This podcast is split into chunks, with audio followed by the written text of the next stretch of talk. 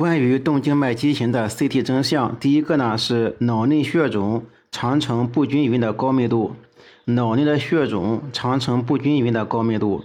第二呢，血肿常不规则，呈团块状，血肿不规则，呈团块状。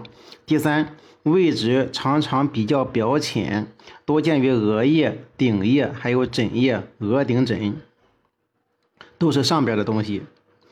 嗯，血肿周围有脑水肿和占位的表现，动静脉经是一团嘛，所以有占位表现，周围下部有脑水肿。第四呢，第五呢是血肿周围有时可见钙化和小的软化道。动静脉畸形是一个常考的知识点，已经考过四次了。动静脉畸形是胚胎时期脑血管发育的异常。动静脉畸形它是胚胎时期脑血管发育的异常，伴有动静脉分流的血管畸形，没有毛细血管床，它没有血管床，是由供血动脉、畸形的血管团。和引流静脉组成，它的供血动脉和引流静脉之间呢是畸形的血管团，主要发生在大脑前动脉、大脑中动脉的供血区，主要发生大脑前动脉和大脑中动脉的供血区。主要症状是癫痫、头痛、神经功能障碍。主要症状是癫痫、头痛，还有局部的神经功能症状。功神经功能障碍，它主要是压迫造成的这个局部的神经功能障障碍。CT 表现。平扫呈等密度，CT 平扫呈等密度，伴有出血时可以呈高密度、低密度或者混杂密度。就就出血时候，根据出血的气象不同，它的密度呢可以是变化的。增强时可见虫曲状、点状、条状或片状钙化。根据它的容积效应，还有周围血管走形，可以看见虫曲状了、点状了、片状了或者条状的钙化，可以进行强化。出血者。血肿周围可见畸形血管团，畸形血管团的显示取决于其体积大小，体积较小的畸形血管团强化才能显示。嗯，部分较小的畸形血管团较小，强化才能显示，不强化看不见。表现为不规则、不均质、强化的肿块。部分小的血管团，即使强化扫描亦无异常表现，太小了看不出来。部分小的畸形血管团，即使强化扫描也没有异常表现。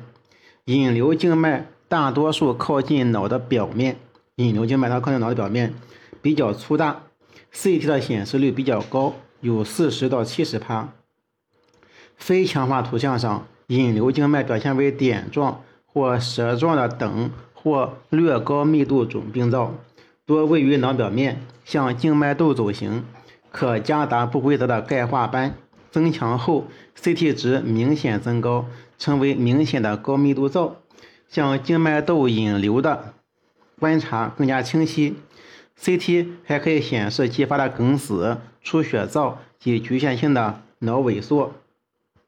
DSA 血管造影表现为一条或者一组，它不仅是供血动脉的，不可以是一条，也可以多条。所以说呢，DSA 看见是一条。或一组增大的供血血管，一团畸形血管团和一条或一组早期显影的引流静脉。